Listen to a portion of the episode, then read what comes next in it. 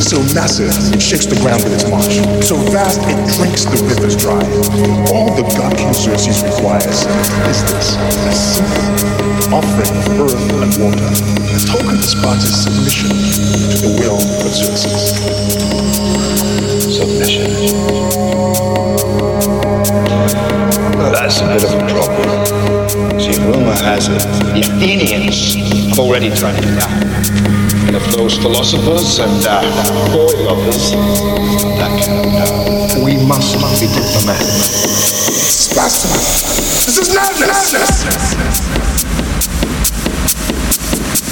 This is Trump techno.